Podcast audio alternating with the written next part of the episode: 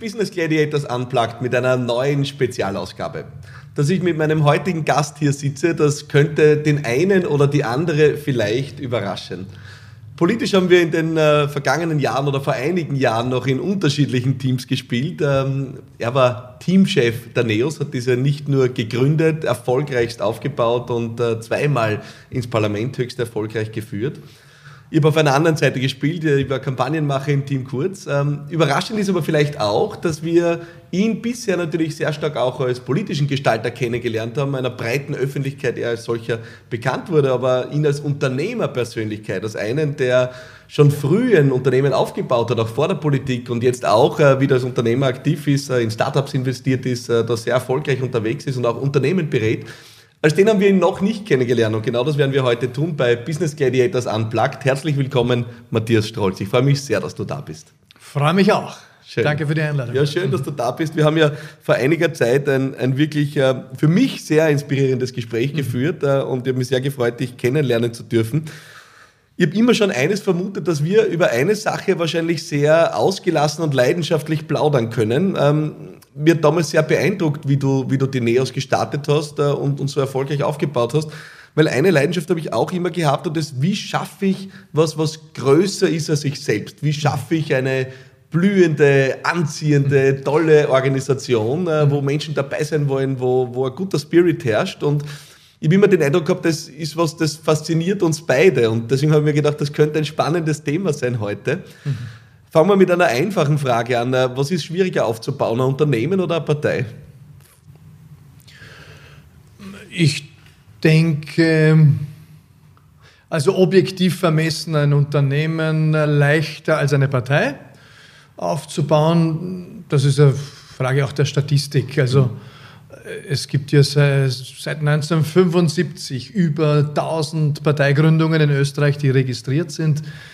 Ähm, beim Innenministerium davon sind nicht allzu viele erfolgreich. Äh, also die Quote ist schlechter als bei den Startups genau, eigentlich, die, kann man sagen, oder? Also von dem her ist, ist die Sachlage klar. Ja. Aber ich glaube, es ist ein Gründungsakt immer was hochsubjektives mhm. und insofern, Gründung ist immer schwer, mhm. würde ich mal sagen. Gründung ist eine, eine Geburt und keine Geburt ist leicht. Mhm. Punkt. Mhm.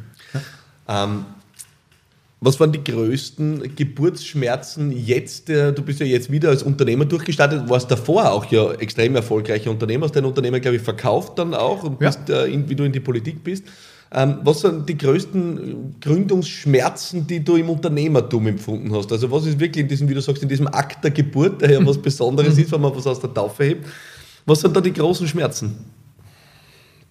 Boah, ich glaube immer andere ein Stück mhm. weit. Äh, bei mir war es ja auch so, ich habe jetzt nicht die Idee gehabt, äh, ich bin, äh, ich bin jetzt Unternehmer, mhm. ähm, sondern das ist mir passiert. Ich bin eigentlich immer in die Dinge hineingewachsen, eigentlich immer über Ehrenämter. Also ich habe halt mit 13 angefangen, Ministrantenwochen zu organisieren und dann war die äh, Schulsprecher und habe halt das Kuchenbuffet organisiert beim Elternsprechtag und und war dann Landesschulsprecher und habe Konferenzen organisiert. Auch eine Parallele, das haben wir beide. Also ja? die, die Gschaftelhuber-Zeit in der, in genau. der Schülervertretung haben wir, haben wir beide gemeint. Ja, ja? Das, ist ein, das ist ein Gen, Gschaftelhuber-Gen. Und wahrscheinlich ist es ein unternehmerisches Gen, mhm. das ist keine Frage. Also mir hat es immer taugt, gemeinsam mit anderen Menschen ähm, Dinge ins Leben zu bringen. Ähm, ich bin sowas wie ein Social Architect. Mhm. Das habe ich zuletzt sogar jetzt auch eine Ausbildung noch einmal dazu gemacht, äh, nach, nach der Politik äh, unter dem Titel Social Architect. Und, und dann war ich so ab mit 17 habe ich die erste Trainerausbildung gemacht. Ähm, und das, das hat mir taugt. Boah, Workshops und Dankbum und Gruppendynamik gell, und geil.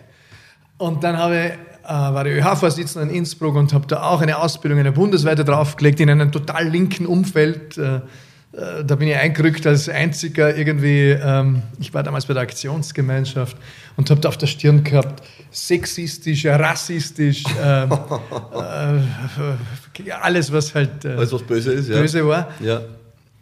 War eine exzellente Ausbildung. Mhm. Also da habe ich viel gelernt, auch noch einmal gruppendynamisch, erste systemische Geschichten. Und, und dann habe ich ähm, Non-Profit-Unternehmen beraten, Organisationen, Vereine und so bin ich in die Meisterschaft gereift und plötzlich gab es eine Nachfrage am privatwirtschaftlichen Sektor. Und plötzlich ähm, äh, war im Raum, ja, warum nicht äh, Firma gründen gemeinsam, wenn Nachfrage da ist. Und so bin ich eigentlich immer über meine Leidenschaften, über Ehrenämter in Meisterschaft gereift und über die Meisterschaft kam eine Marktnachfrage. Und dann haben wir die oder ich die oder meistens mit anderen diese Nachfrage beantwortet mit einem organisationalen Aufbau. Mhm. Dann haben wir gesagt, dann bauen wir Gefäße mhm. äh, für diese Nachfrage und das heißt äh, übersetzt äh, ins Unternehmertum einsteigen. Du sagst, dann bauen wir Gefäße. Also Organisationen sind ja lebendige Organismen. Ja? Was, was sind aus deiner Sicht und aus deiner Erfahrung wirklich die, die Grundzutaten, du als Social Architect, der Begriff finde ich großartig, ja?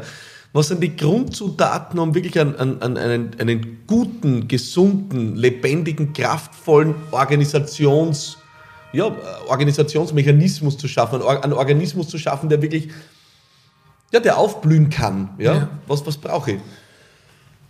Ich antworte für mich, dann du für, ja. äh, du für dich. Ja. Äh, es interessiert mich, wie du das siehst auch. Weil ich glaube, dass man die Frage äh, hundertfach äh, unterschiedlich beantworten kann.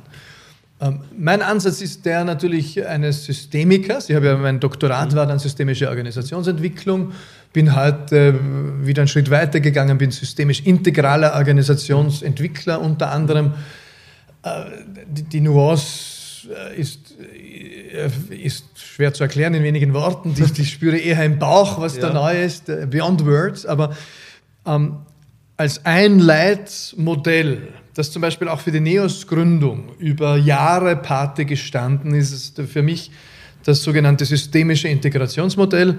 Äh, mit dem bin ich in Tischlereien hinein, aber auch in Weltkonzerne bis Daimler oder andere, Siemens, was auch immer, also auf allen Größenordnungen, vom Bürgermeister bis äh, zur Ministerin, auch politisch auf allen Ebenen.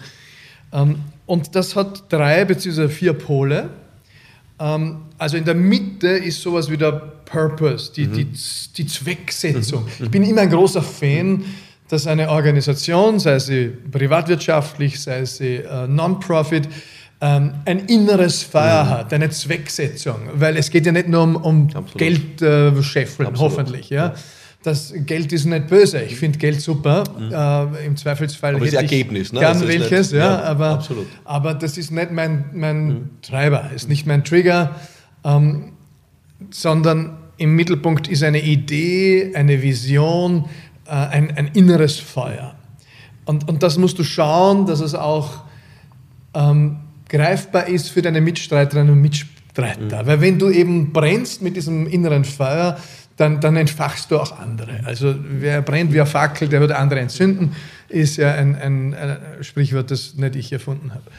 Und dann habe ich immer geschaut auf die drei Pole, nämlich ein Pol, also wenn man sich das Dreieck vorstellt, ein Pol ist Inhaltsstrategie, da geht es um, um alle inhaltlichen Zielsetzungen. Also wie kannst du dieses innere Feuer auch übersetzen in Produkte, in Unternehmensorganisationsziele, in Etappenziele, in Kernstrategien. Also das wirklich runterbrechen, stärker aufladen, mehr ins Detail Absolut. gehen. Ja, okay. Marketingmix, ja. was ist deine ja. Preispolitik, okay. was ist, äh, aber auch okay. die ganze äh, Kiste von, was ist deine USB, dein Alleinstellungsmerkmal. Ja. Also was in der Politik wäre es jetzt, ich gehe wirklich rein in die Programmatik. Genau, ne? bei der Politik äh, beim, beim, beim, Unternehmen ist es, ich gehe rein ins Angebot. Genau. Gut. Also Politik klassisch, bei NEOS haben wir investiert in den ersten vier Jahren fast drei Millionen ehrenamtliche Stunden in die Programmatik. Ja. Die hat begonnen mit, mit Werte kaskadieren, mhm. mit Tausenden von Menschen. Da kommen ganz viele Werte und dann wird mhm. das halt irgendwie nach oben äh, destilliert.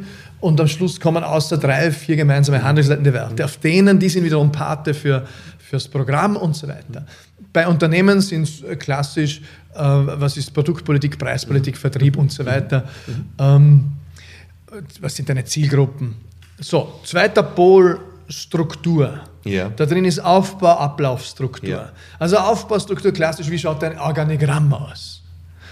Was sind die, die Hierarchien? Äh, was sind äh, die Funktionen? Ja, wenn ich jetzt in einem Startup bei Story One bin, da sind wir extrem lean, da sind wir extrem flach aufgestellt. Die Founder neben äh, Mitarbeitern äh, haben dann nicht einmal so richtig ein Büro, aber schon irgendwie äh, eine Marktbewertung. Äh, ist alles schräg, ja, für mich ganz anders als wie äh, vor 20 Jahren, als ich als Dienstleister begonnen habe mit der GmbH, wo wir halt gesagt haben, okay, jetzt gehen wir in eine GmbH. Das wäre eine erste strukturelle ja. Entscheidung.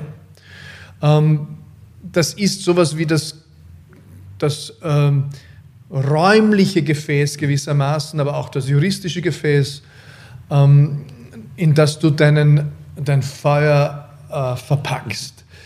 Das ist die Aufbaustruktur und die Ablaufstruktur. Das wären die Kernprozesse, Prozesse, Geschäftsprozesse. Ja. Und bei NEOS zum Beispiel sind wir so schnell gewachsen, dass äh, ich habe den Leuten dann immer wieder dieses Modell gezeigt und gesagt, schau, jetzt sind wir auf dem Strategiepol und ich habe dann nach einem Dreivierteljahr habe aufgehört, das Modell herzuzeigen, weil ich gemerkt habe, das eigentlich ist es den Leuten egal, weil es zu abstrakt ja. ist. Aber andererseits hilft es dem einen oder der anderen, um nachzuvollziehen, welche Interventionen ich hier setze. Fakt war, dass wir immer wieder zum Schneider gegangen sind, unsere Kleidungen äh, nachzujustieren und ich habe immer gesagt, hey, jetzt kommen wir gerade vom Schneider und schon wieder haben wir Hochwasserhosen. Ja. Ja, schon wieder passt uns die Hose Wachst, nicht. Schnelles Wachstum. Das oder? ist bei Startups so. Bei Startups, die schnell wachsen und wenn man wenn so willst, ist so eine Partei, die realisiert ein Riesenstartup, wo, wo plötzlich dann über Nacht Hunderte, irgendwann Tausende mhm. Menschen ehrenamtlich oder hauptamtlich mitarbeiten. Und da musst du so schnell nachjustieren, strukturell, dass wenn da ein Mensch einmal vier Monate nicht da ist, weil er ein Auslandssemester hat, weg vom Fenster, ne? und dann wieder einer kommt, ja dann sagt er, ja, ich erkenne äh, ich erkenne das nicht mehr, da ist alles anders und ich finde meinen Arbeitsplatz nicht mehr und, und die Abläufe sind anders. Sag ich, ja, wir waren dazwischen viermal beim Schneider ja. und guess what?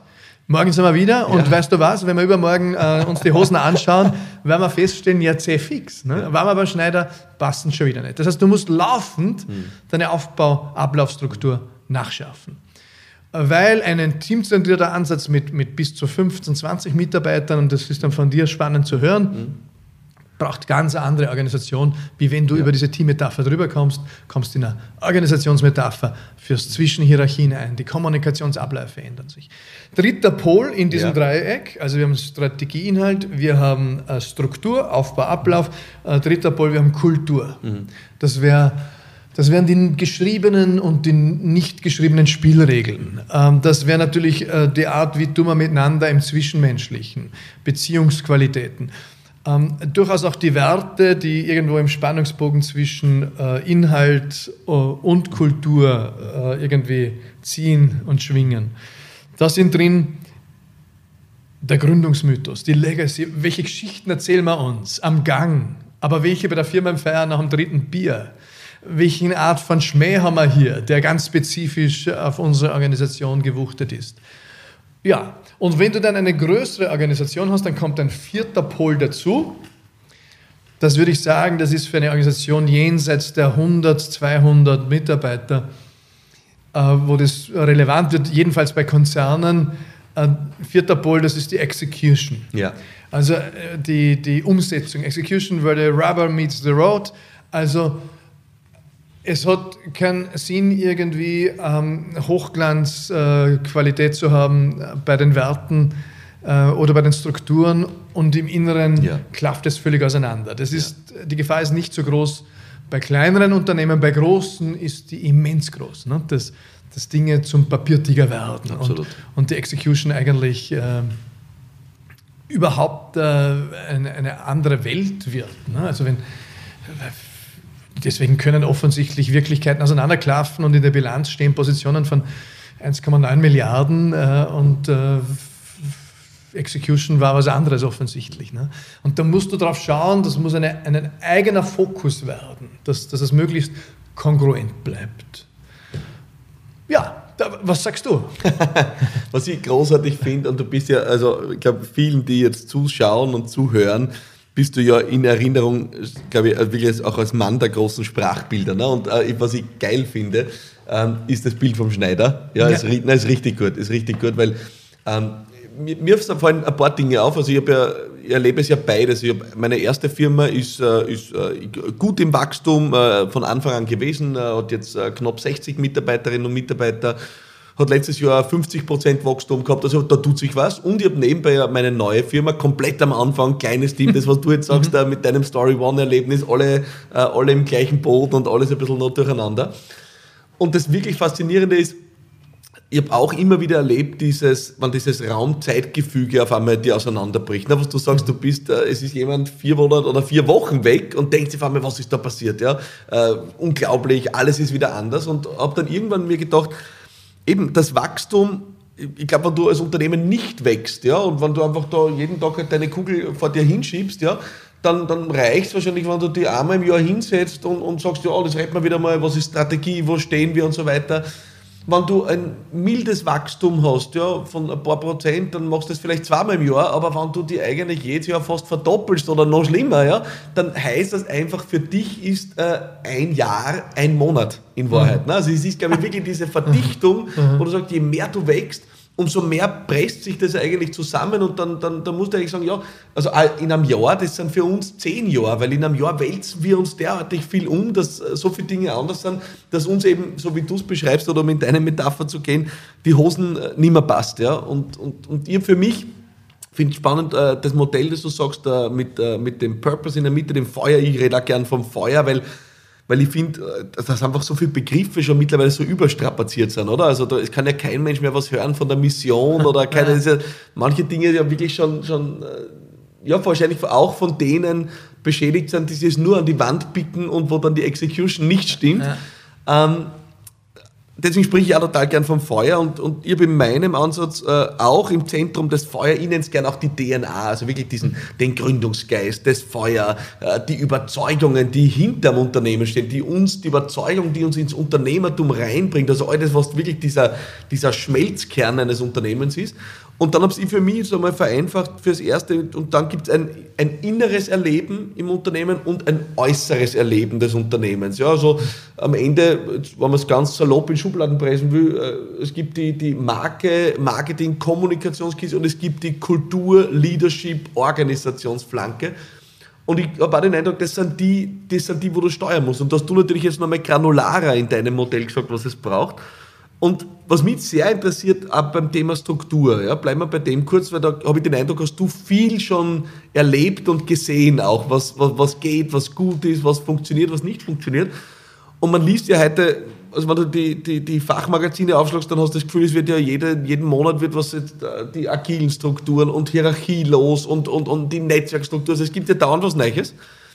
Was funktioniert? Also gibt es das Rezept aus deiner Sicht, wo du sagst, das sind so Grund, Positionen, wo du sagst, Freunde, schaut auf das, wenn ihr einen, einen wachsenden Organismus aufbaut?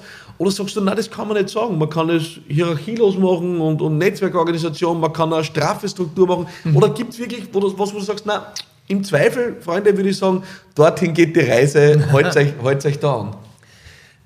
Äh, ich glaube, dass es kein allgemein, keine allgemein verbindliche Empfehlung gibt, die überall funktioniert. Ja? Also natürlich haben wir zeitgeistige Strömungen. Also wir hatten ähm, Lean Management, äh, Nullerjahre.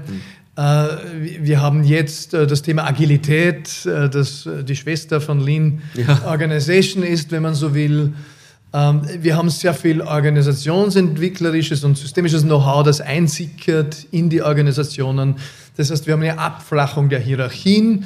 Wir haben in diesen internationalen Verschränkungen und in diesem hohen Komplexitätsgrad natürlich äh, die Matrix-Organisation, die strukturell äh, weltweit ihren Siegeszug feiert. Mhm. Und, und ich bin ein großer Fan von Matrix. Tatsächlich. Ähm, aber würde aber nicht sagen, du brauchst eine Matrix, sonst bist du tot. Ich glaube auch, dass es gewisse Schweinezyklen hat und auch braucht in der, in der Organisationslehre, wenn man so will. Das heißt, das, was äh, heute modern ist, ist in 20 mhm. Jahren irgendwie verpönt. Das heißt, wir werden sowas haben wie einen, einen ähm, Recycle in, in durchaus hierarchischere Organisationen. Mhm. Also die, die Hierarchie wird in manchen Segmenten ein Revival feiern. In, Warum ist das so? Ähm, ja, weil das einfach Gegenströmungen und Gegendynamiken sind. Jeder Hype, also ja. flache Hierarchien als weltweiter ja. Hype, wird gegen äh, Hypes auslösen. Die also wir waren nicht so Silicon Valley alle, dass jetzt wieder zurückgeht zur, zur Struktur? Nein, nein, ich glaube nicht, dass das, der, dass das der zentrale Hype sein mhm. wird, sondern ich glaube, dass zum Beispiel der Hype der Teal Organization, mhm. ähm, das wäre die äh, LALU oder andere Organisationsmodelle, die, die quasi die die nochmalige Weiterentwicklung systemisch integral äh, der, der flachen Organisation, der postmodernen Organisation sind, die, werden schon noch mehr Kraft haben. Das sind stark an einer Netzwerkorganisation orientierte Organisationsmodelle. Ähm, so leben wir es auch ein Stück weit bei, bei Story One. Das ist aber noch nicht ganz äh, ausgereift. Da ist auch unsere Organisationskultur noch im Werden. Aber wir sehen uns dann ab und zu zwei Wochen nicht und jeder geschaftelt äh, irgendwo. Could, could be anywhere. Der eine sitzt am Fuschelsee mhm. und der andere in Wien am Büro oder vielleicht gerade am Wörthersee und der nächste bei sich daheim. Und ich bin sowieso, habe nicht einmal einen Vertrag, äh, wenn man so will, bin ein freies Radikal und aber Co-Founder. Und also das, das hätte man ja in den 90er Jahren verboten, sowas. Ja. Ne? Da hätte man gesagt, das, muss das, das ist ja alles eine unsaubere Geschichte. Ja, musst du, das muss ja, musst ja, eine schlampige Geschichte. Genau. Und heute sagt man, na, also wenn es, äh, solange es funktioniert, ne? das ja. sind sehr, sehr, vertrauensbasierte Organisationen einerseits, andererseits haben es hohe Komplexitätsgrade auch wenn du jetzt haben wir internationale Partner reingeholt. Ja, muss nicht glauben, 70-seitige englische Verträge, ne, wo, wovon ich nichts verstehe. Den kannst du mir vorlegen und sagen, das ist äh, Russisch und ich verstehe gleich viel ungefähr wie, wie, äh, wie im Erstaufschlag auf Englisch, ne, weil das halt eine Fachsprache ist, äh, wo ich nicht daheim bin. Also dort wird es plötzlich wieder normativ und dort wird es plötzlich wieder strukturiert und, und, und, und das ist im Widerspruch zum Alltagserleben. Also wir haben auch extrem viel Ambiguitätstoleranz, die wir uns selbst zumuten in diesen Organisationen. Das ist Widerspruchstoleranz. All das darf bleiben, aber haben ein gutes Gefühl, wo wir auch gemeinsam in Klarheit reifen müssen. Wir haben eine andere Fehlerkultur in diesen Organisationen. Also das kommt stark aus der Startup-Community. Uh, fail uh, quick to learn fast, ja, also, also äh, irgendwie rasch uh, irgendwie die Dinge vergeigen, damit du schnelle Lernkurve hast. Gerne die Mitarbeiter einladen, Mitarbeiterinnen Fehler zu machen, aber bitte nicht denselben zweimal, da ja. sind wir auch scharf. Um, ähm, was sie irgendwo um, ähm, demotivierende Pole entschärfen, das heißt faule Äpfel aus der aus der Kiste nehmen äh, und, und hier aber auch klare Kante zeigen mhm. zum Beispiel. Ansonsten viel äh, Verantwortung wuchten, so wie du auch gemacht hast. Mhm. Wie ich bei dir verstehe, dass du sagst, ich habe Geschäftsleitung, mhm. bin, äh, bin Eigentümer, ich bin strategischer Sparringpartner, ich gehe mit denen ins Sparring, aber ich, ich delegiere extrem viel Verantwortung, ähm, bin rasch in der funktionalen Ausreifung, das heißt, äh, eine Organisation, ihr, ihr habt ja OKRs jetzt, glaube ich, absolut, wenn du ja. ein bisschen erzählen kannst. Objectives und Key Results, ja, ja Instrument, um Fokus zu wahren. Ja, also absolut. OKRs, ähm, Objectives, Key Results wäre, wenn man so will, uh, die Tochter von MBO, Management mhm. by Objectives, mhm. die, das wir gefeiert haben in den 90er Jahren, als ich gerade Wirtschaft studiert habe äh, war das der letzte äh, heiße Scheiß, wenn man so will, ne? und dann in den Nullerjahren irgendwie umgesetzt. Und wenn dann halt einmal, jetzt bin ich 47, irgendwann beginnst du Muster zu erkennen mhm. und sagst, ah, ähm, habe ich schon mal vor 20 Jahren gehört. Das kommt jetzt quasi in ja. neuen Kleidern daher. Also das ist halt so wie mein Skianzug. Nicht? Ja. Hätte ihn doch behalten, meinen ersten Skianzug, der wäre jetzt wieder super äh, geil, weil also der, der ist Neon. Ne? Neon kommt jetzt wieder. Ne? Meine Tochter hätte Freude, hätte meinen ersten neongelben Skianzug noch zu Hause. Ne? Das, und so kommen die Dinge wieder. Ja aber leicht ausgedreht, ja. weil sie natürlich 20 Jahre später reifer sind. Also das heißt, es ist gar nicht so, dass tatsächlich die ganze Zeit irgendwas Neues passiert, sondern es sind oft wirklich auch Weiterentwicklungen von Dingen, die wir schon kannten. Ne? Absolut. ich finde es schon spannend, weil dass du jetzt sagst, äh, weil, also ich weiß es ja, äh, Story One übrigens äh, an der Stelle große Empfehlung, Story.one, alle, die zuhören und zuschauen, jetzt gleich mal, ja, oder nicht jetzt gleich, sondern nachdem wir den Podcast ja, ja abgeschlossen haben, ja, im Anschluss bitte äh, reinschauen. Geschichten, die das Leben schreibt, Großartig. eine großartige großartige Plattform, äh, wo du da dabei bist.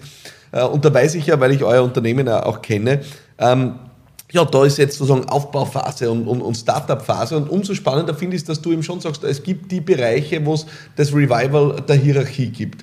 Ähm, ihr habt ja eines beobachtet jetzt, oder wir beide auch, äh, haben jetzt, äh, also wir sind nicht mitten, äh, während dieses Podcasts nicht mitten in der Covid-19-Zeit, aber, aber trotzdem äh, da irgendwo drinnen, wo wir nicht wissen eigentlich, wo stehen wir jetzt genau in dieser Sache. Aber was wir schon erlebt haben, ist, wie die Geschichte losgegangen ist, dann war das für manche Organisationsorganismen wirklich ein, ein, ein Schockerlebnis, ne? also ein, ein Organisationsschock. Ja? Ähm, und mein Eindruck war, das hat tatsächlich bei vielen Organisationen auch wieder dazu geführt, ein bisschen mehr oft in die Sicherheit zu gehen. Ja? Also in die, in die Sicherheit zu gehen und damit schon auch wieder ein bisschen in Struktur zu gehen, also in klare Linie. Zu welcher Herde gehöre ich dazu? Ne? Mhm. Äh, wer sind meine Schäfchen? Klar. Wie eng bin ich mit denen? Ähm, magst du kurz was sagen, äh, einerseits wie deine Wahrnehmung da war äh, und vielleicht auch grundsätzlich, was ist, äh, wie gehen Organisationen mit so äußeren Schocks um? Weil ich glaube, das haben ja viele Unternehmer erleben das ja äh, nicht jetzt nur in der Covid-19-Zeit, sondern es können ja radikal veränderte Marktbedingungen sein. Also es passiert ein Schock von außen und dann, dann, dann steht die Organisation einmal da und sagt, oh, was machen wir jetzt? Ja? Äh, wie wirkt das in einer Organisation und wie nimmst du das wahr? Wie Schocks von außen wirken? Ja. Ja, sehr unterschiedlich. Mhm. Äh, bei manchen wirken sie lähmend. Mhm. Ähm, das kannst du in der Covid-Krise jetzt, finde ich, bei Beiseln zum Beispiel spüren. Bei Restaurants oder, oder äh, Cafés. Da gibt es jene, wo du das Gefühl hast, die, die, die, sind in einer Schockstarre und die sind, ähm, die, die haben das Gefühl, boah, ich weiß jetzt nicht, was ich tun soll und, und das ist mein Ende. Und ja, die haben große Chancen, tatsächlich unter den Virustoten wirtschaftlich zu sein, weil die eben deren Reaktion auf den Reiz, äh, externer Schock, war Lähmung. Mhm. Und die kommen aus dieser Lähmung nicht raus. Die glauben, ich muss jetzt warten, bis der Schock vorbei ist, mich mhm. möglichst klein machen währenddessen. Wie der Igel, ja, ja. ja. Und dann äh, mache ich weiter wie davor. Mhm. Da würde ich sagen, wenn der Schock so stark ist wie Covid-19, mhm. das uns weit mhm. ins 20er und äh, in strukturellen Verwerfungen ins 21er und folgende Jahre äh, begleiten wird, so weitermachen wie davor, wird es für über 90 Prozent der Unternehmen nicht geben, sondern sie werden irgendwas ändern müssen. Ähm, und dort ist zum Beispiel eine andere Gruppe von Reaktionsmustern, die sagen, ja, nach, nach einem ersten Schock, äh, der irgendwie, also in der Psychologie und, und auch in der Organisationssoziologie sind ja die, die Verlustbewältigungsmuster und die Schockbewältigungsmuster durchaus gut untersucht. Das sind Phasenmodelle. Erste Phase ist immer Verdrängung. Ja. Boah, das ist jetzt wütend, gell? Ja. aber mit mir hat sie ja nichts zu tun. Ja. Ja, also zum Beispiel die Krise 2008, Lehman Brothers, Mitte September explodiert Lehman Brothers. Bis Februar 2009 war die Mehrheit der österreichischen Betriebe der Meinung, ich habe einen positiven Ausblick. Hm. Also es hat dort eigentlich ein, ein halbes Jahr gebraucht. Covid-19 war schneller, weil V-Shape-Einschnitt. Hm. Aber trotzdem, wir leben sie jetzt im Ausläufer des Sommers. Die Großwetterlage ist, den Sommer lasse ich mir nicht nehmen, gell? weil schauen wir mal, was da kommt im Herbst. Aber so die ganzen wirtschaftlichen Verwerfungen haben wir nicht integriert noch. Und auch unternehmerisch sagen manche, boah, ich warte noch ab und so weiter. So, dann gibt es äh, die, die dritte Gruppe, ähm, die, die da relativ rasch wieder in Handlungsfähigkeit kommt. Die also ähm, Verdrängung einerseits, dann kommt, dann kommen die großen Gefühle, das ist Wut, das ist äh, Ärger, das ist Angst. Das ist, boah, äh, ich kann mich erinnern, meine ersten Interviews auch dann äh, bei bei, bei Covid, da tut mir ein bisschen genieren jetzt, weil wir die Leute jetzt noch ab und zu schreiben, aber ich gesagt, ich habe noch Geld bis September, wie es dann weitergeht, weiß ich nicht. Ja. Und, und, jetzt schreiben mir halt Leute an, ob das äh, nicht ein bisschen vermessen ist von mir, dass die andere haben ganz andere Probleme. Ich, ich war nur ehrlich, nicht? ich habe mhm. damals so empfunden, aber dann haben sich für mich relativ, weil ich habe mich gerade neu erfunden gehabt, mhm. unternehmerisch, im März habe ich meiner Frau gesagt, Anfang März, jetzt habe ich es dort, nach eineinhalb Jahren, Gründungsphase nach der Politik, wo ich es haben will. Mhm. Es ist nicht zu viel, nicht zu wenig, richtige Abmischung, ich verdiene gut, ich bin jetzt international mhm. im, An, mhm. im Anlaufen. Zwei Wochen später war 80 Prozent meines Geschäftsmodells ne? tot. Ja. Und natürlich bist du schockiert am Anfang, weil ich tatsächlich nicht weiß, äh, ich habe keine große Struktur bewusst, mhm. äh, die jetzt äh, das Ding mal laufen hält, sondern bin jetzt eine Mitarbeiterin und bin halt in anderen Bereichen mhm. eingebunden in Projektteams mit Filmfirmen mhm. oder mit Agenturen mhm. oder mit Stiftungen oder mit Startup. Also bin ein Portfoliounternehmer, Impact-Entrepreneur. Und wo kommt der Knödel her, weiß ich dann nicht. Das weiß ich auch jetzt nicht in drei Monaten. Ich ja. habe nur die Zuversicht, er kommt daher. Mhm. Aber die Zuversicht war nicht zu jedem Zeitpunkt gleich groß. Aber ich bin relativ rasch dann in den Open Mind gekommen, aber diese Phase der großen Gefühle musst du auch zulassen. Ja. Das heißt, die Angst, den, äh, die, die, den Ärger, ist ja fix. So haben wir erfunden eineinhalb Jahre. Mhm. Und jetzt soll es umfallen über Nacht. Aber so ist es halt. Wenn du das integrierst, bist du bereit, ähm, für die Sichtung, Signalresonanz. Was sind die frühen, leisen Signale? Was zeigt sich? Und, und ähm, zum Beispiel bei Story One haben wir gesehen, wo eigentlich ist es eine Phase, in der wir aufblühen können, weil die Leute sind so digital wie noch nie. Absolut. Wir sind ein digitales Geschäftsmodell äh, im Aufbau. Ja? Und wir, wir, wir sammeln, wir sind Geschichtensammler. Wir, wir, wir versammeln die Menschen am Lagerfeuer. Wir sind als Menschen Zehntausende, Hunderttausende Jahre am Lagerfeuer gesessen, haben es die, die letzten paar, paar hundert Jahre nicht mehr so gemacht, 300 von mir aus, ja, oder 400. Ähm, und, und wir bringen das Lagerfeuer zurück in die Mitte der Gesellschaft. Wir machen das digital unter anderem und auch haptisch. This is our time. Und da sind plötzlich neue Chancen aufgegangen. So, also wenn du ähm, wenn ich jetzt das abstrahiere, wegnehme von meinem Leben, ja, weil das ist ja äh, eines unter Milliarden, ja, sage ich, was ist das Muster, das ich dahinter erkenne? Das Muster, das ich erkenne, wenn du signalresonant bist, wenn du also in den Raum schaust, was bewegt sich, wo zeigen sich Chancen, ähm, wo zeigen sich Möglichkeiten und die dann aufgreifst, dann würde ich sagen, dann ist die Zeit des Schocks, dann ist die Zeit der darauffolgenden Krise deine beste Zeit, mhm. weil es werden jetzt so viele Chancen aufstehen wie noch nie in der Geschichte der jetzt lebenden Organisationen.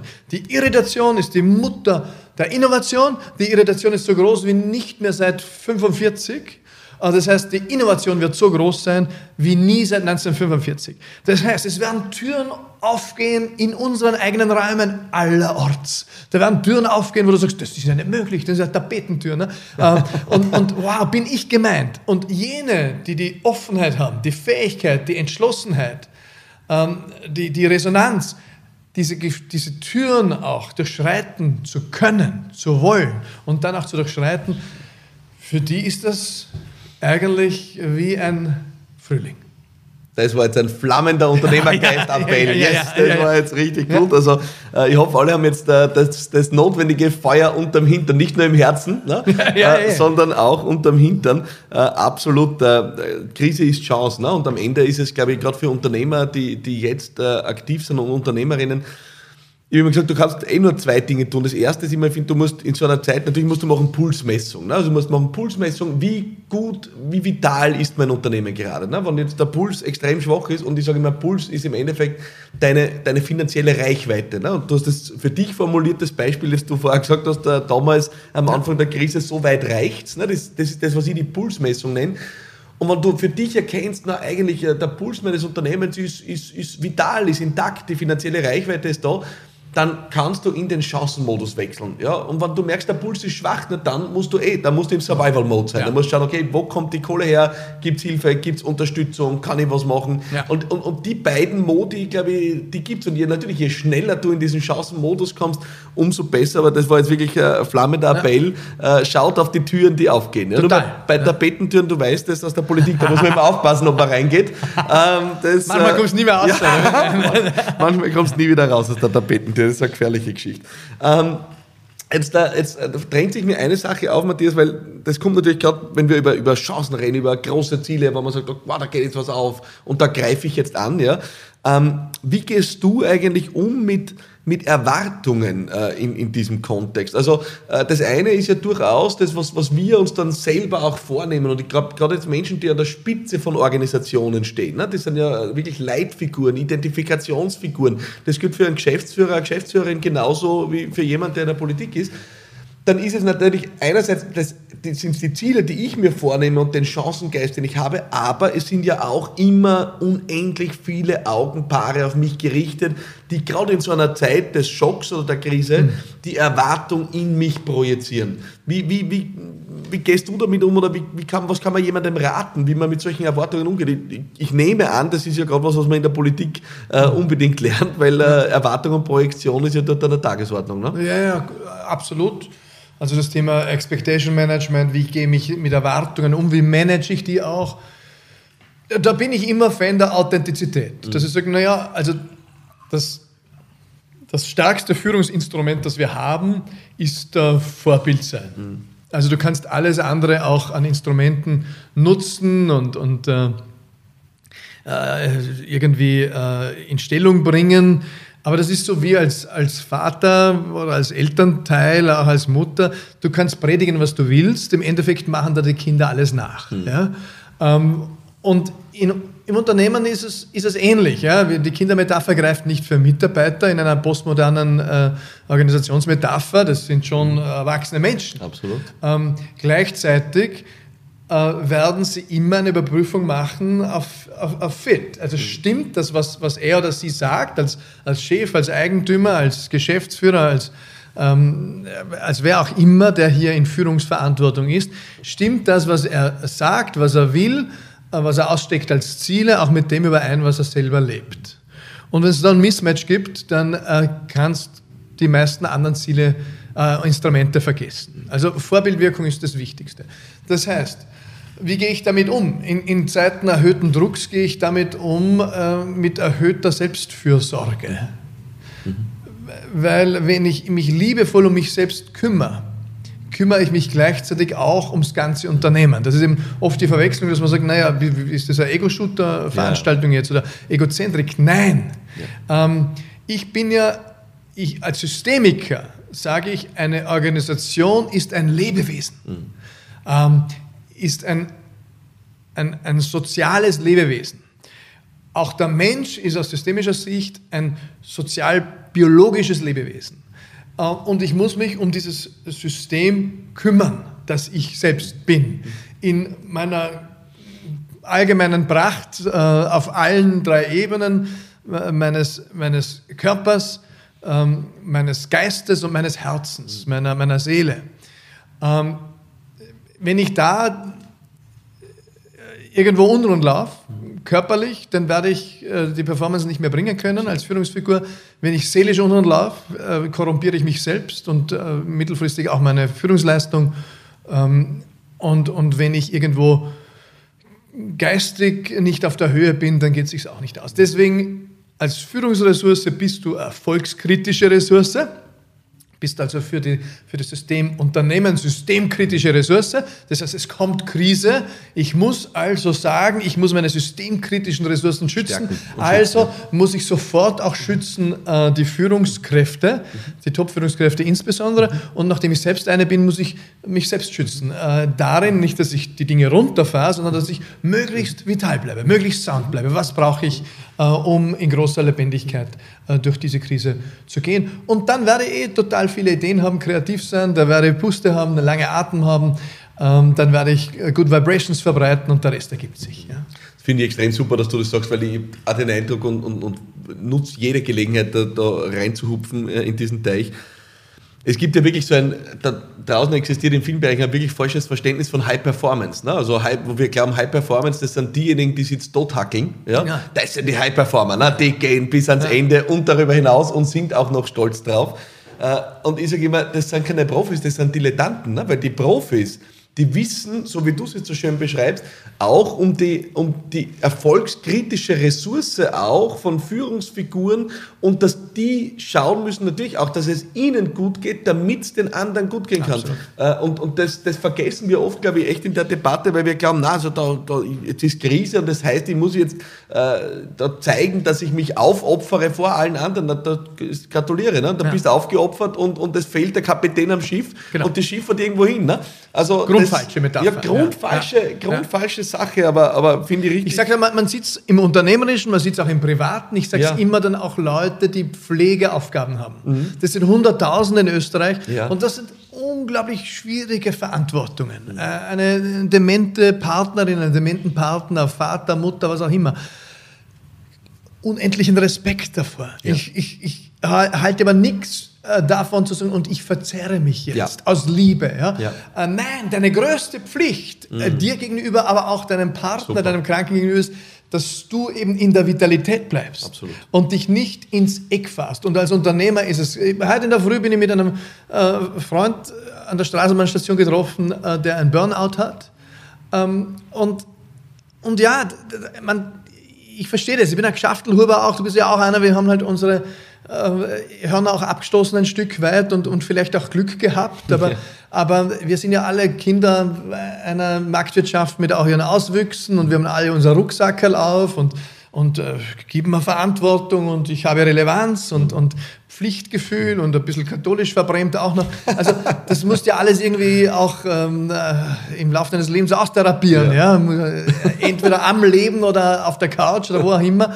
Und, und ja, da hilft es nicht, permanent über seine Grenzen zu gehen. Ja. Das ist eben nicht professionell, bin ich bei ja. dir, sondern ähm, deine Lebendigkeit ist deine größte Ressource und die, der bist du in der Pflicht. Äh, die musst du heiligen gewissermaßen.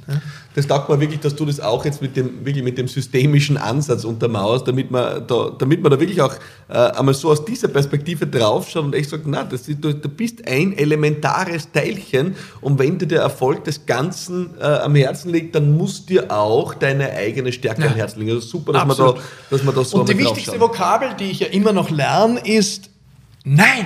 Ja. Also ich habe mit dem Guy Verhofstadt einmal diskutiert. Der ja. war äh, in, in Belgien Regierungschef äh, mehrere Jahre, eine, eine Pink Coalition dort angeführt. Ja. Drei- oder Vierer-Koalition sogar, weil ja. manche Leute sagen, das geht nicht. Habe ich immer gesagt, in anderen Ländern geht es ja. gut, sogar Fünfer. Ähm, dann sagt er, er war mal Finanzminister. Dann sage ich, hey Guy, du kennst ja nicht wirklich aus bei Zahlen, oder? Eine Analogie, ja, nein, lassen wir das. Aber die, ähm, dann sagt er, aber you don't have to know a lot the only word you have to know is no. no. und dann, ah, was ist jetzt das für Überheblichkeit? Und im Endeffekt, über die Jahre denkt man, uh, da hat das schon, mhm. schon recht. Ja? Mhm. Also, wenn wir Verantwortung tragen, ähm, ist es so wichtig, klar zu sein. Im Ja und im Nein. Und du wirst aber viel öfter die Notwendigkeit haben, im Nein klar zu sein, Absolut. als im Ja. Absolut. Also bei mir ist es auch jetzt so, ich kann man jeden Tag anfragen, ich muss viel öfter Nein sagen als Ja sagen. Und ich merke, wenn ich unklar bin, sei es im Ja oder im Nein, dann bekomme ich Probleme mhm. mit meinem System, in meiner Performance. Nachdem aber der Fall des Neins äh, numerisch öfter auftritt, äh, muss ich dort investieren, weil natürlich als pflichtbewusster Alemanne aus dem Hochgebirge, katholisch ja, äh, erzogen, das, ne? bin ich es allen recht machen, es ordentlich machen. Unser erster Firmenclaim bei der IC2 Consulting mit dem Ronny Hohenstein, auch Vorarlberger, war damals, wir hatten BMW als großen Kunden 2001 und dann haben wir da unseren Firmenclaim inspiriert von, aus Freude am Fahren haben wir den Firmenclaim gehabt, aus Freude an Verantwortung. Oh. Das haben wir wirklich, wirklich in der Signatur stehen gehabt in unseren E-Mails. Und so ostösterreichische Kunden, die haben ab und zu gesagt, äh, wollt ihr uns verarschen oder, oder äh, ist es das ernst gemeint? Für Vorarlberger, dieses Pflichtbewusstsein, dieses Schaffer, Schaffer, wir haben uns geliebt äh, und ich liebe Verantwortung, aber deine größte Stärke ist immer auch deine größte Schwäche. Absolut. Hat immer die Abrisskante. Und so habe ich über die Jahre gelernt, dass ich einen, einen gesunden Umgang mit Verantwortungsübernahme äh, finden muss, weil ich war natürlich überall, wo ein Ball in der Luft war, habe ich gesagt, hier. Ne? Mhm. Und dann sind so viele Bälle gekommen, dass ich irgendwann äh, hat mein Bandscheibenvorfall gesagt, so und jetzt darfst du mich auffangen, nicht den nächsten Ball. Ne? Und so hat jeder sein Backerl. Mhm. Und da muss jeder seinen Weg auch finden, finde ich. Was ist der Ball? Und du hast ja jetzt vorher gerade den Begriff, und ich glaube, du hast den Begriff ja auch geprägt, äh, Portfoliounternehmer. Das, äh, wie bist du zur Entscheidung gekommen, äh, jetzt eben zu sagen, es ist jetzt nicht das eine Ding, das ich mache, ne? Äh, weil wir gerade auch über Nein und Ja's reden. Ja. Ne? Also äh, nicht das eine Ding zu machen, sondern zu sagen, nein, mein Selbstbild ist, ich bin Portfoliounternehmer und das, ich habe so verstanden, das ist das Dach bestimmte Dinge zu tun, die mich erfüllen, die mir Freude bereiten und ja, manche mir kurzfristiger meinen Lebensunterhalt sichern, manche langfristiger und manche vielleicht auch nie, man weiß es nicht. Ja? ja. Wie bist du zu dem gekommen? Nein, der, Be der, Begriff wurde mir eigentlich gestiftet vom Norbert Zimmermann von der Berndorf-Gruppe. Mhm. Ähm, großartiges Unternehmen. Wir haben ja später, dann war ich auch äh, Chefstratege für die Etablierung der Mega-Bildungsstiftung von der Berndorf Stiftung und der B&C äh, Privatstiftung, B&C großartige Mutter äh, von Amag, Semperit ähm, ähm, und ähm, Lenzing, also Mehrheitsanteilshalterin dort. Und der Norbert hat mich so, ich würde sagen, ein halbes Jahr nach meinem Ausstieg in der Politik, wir haben während der Politik schon immer wieder mal philosophiert äh, miteinander, und ich finde seinen unternehmerischen Ansatz großartig und sein, sein, auch, sein humanistisches Herz groß ähm, auch Vorarlberger Wurzeln noch dazu und so weiter. Und Und dann sagt er, was machst du denn jetzt? Und dann habe ich ihm das so beschrieben, das eine und das andere und ich versuche das alles unter einen Hut zu bringen. Und sagt er, ja, dann bist du ein Portfolio-Unternehmer. Großartig. Und sage ich, Norbert, das bin ich. Ja. Super. Darf ich den Begriff gleich adoptieren? Und natürlich verstehen es viele Leute nicht, was ich damit meine. Andere, die jetzt mit unternehmerischen Führungsfragen versiert unterwegs sind, die verstehen es sofort. Es war einfach der Wunsch, nicht mehr in dieser Phase des Lebens, das kann in einigen Jahren wieder anders sein, nicht in, in einer in einem Feld äh, nur wirksam zu sein, sondern in mehreren. Mhm. Ja, also ich bin äh, ein Impact-Entrepreneur, ich, ich will Wirkung erzielen. Also letztes Mal unter ein großes Unternehmen begleitet, äh, knappes halbes Jahr, habe ein anderes äh, Unternehmen dazugeholt. Das andere Unternehmen ist immer noch drin und ich bin nicht mehr drin und bin daheim gesessen und habe gedacht, hm, mache ich einen Fehler? Aber nein, ich, ich kann und will im Moment nicht anders. Also wenn ich das Gefühl habe, ich bin in dieser Stunde nicht wirksam, ähm, dann will ich auch nicht nachdenken, was könnte ich gerade tun in dieser Stunde hier, ja, um, um die Payroll auch äh, abbilden zu können, sondern dann bin ich weg. Also überall, wo ich nichts beitragen kann und nichts lernen kann, äh, bin ich weg. Mache den Schmetterling. Auf zur nächsten Blüte. Super. Und so habe ich mehrere Felder. Ähm, bin Autor, Publizist, mache äh, Film- oder Fernsehprojekte. Ich bin Organisationsentwickler, Coach, bin Startup-Unternehmer, bin Ehrenamtlicher. Ähm, und das, das tut mir gut mit der Gefahr, Achtung, jetzt kommt wieder mein, mein, einer meiner Lebensknochen, an dem ich mein Leben lang nage, therapeutisch, ne? nämlich Schachtelhuber, ja. Verantwortung, wird zu viel. Ja. Und da muss ich sehr streng sein mit mir, sonst wird es zu viel. Und, und es war auch Ende letzten Jahres zu viel und deswegen habe ich es runtergeregelt und im März war es eben super äh, und dann war Corona. Und jetzt muss ich wieder eine neue Balance finden. Deswegen habe ich durchaus ein bisschen Bammel jetzt für September, äh, weil jetzt war mal sechs Monate Ausnahmezustand und ab September komme ich in, in meine nächste Etappe der Neuerfindung und die muss ich auch wieder ausbalancieren. Und nachdem ich da kein Großmeister bin, sondern ein, ein ewiger Anfänger mit äh, beachtlichen Fortschritten, aber starte halt irgendwo in, in äh, seltsamen äh, Zonen, äh, von der Grundausstattung merke ich, dass man das ab und zu jetzt einkriegt am Abend, wenn ich so im Bett liege und über, über die nächsten Wochen nachdenke. Super. Ähm, über, über Neuerfindung werden wir die Möglichkeit haben, noch in einem äh, separaten Gespräch äh, uns mal zu unterhalten. Da freue ich mich sehr drauf. Äh, aber ich glaube, der, der Impact-Unternehmer Matthias Strolz kann sehr zufrieden sein. Jetzt hoffentlich mit dieser Stunde, weil du hast einen großen Beitrag geleistet, ähm, äh, große Wirkung gestiftet. Allen, die heute hier zugehört, zugesehen haben, ich danke dir wirklich sehr für deine Zeit und für das unglaublich spannende Gespräch. Also über, über deine systemische Denke könnte ich mit dir wahrscheinlich da jetzt wirklich noch Stunden plaudern. Äh, wir könnten dann schauen, wie viel da mit uns jetzt noch dranbleiben würden. Ja. Äh, aber wir werden es vielleicht, vielleicht mal probieren. Äh, für heute wirklich Matthias Strolz. Vielen, vielen Dank für deine Zeit, dein Wissen, deine Erfahrung, dass du das teilst mit Unternehmerinnen und Unternehmern. Danke fürs Dabeisein. Danke dir für die Einladung, Philipp. Vielen Dank. Servus.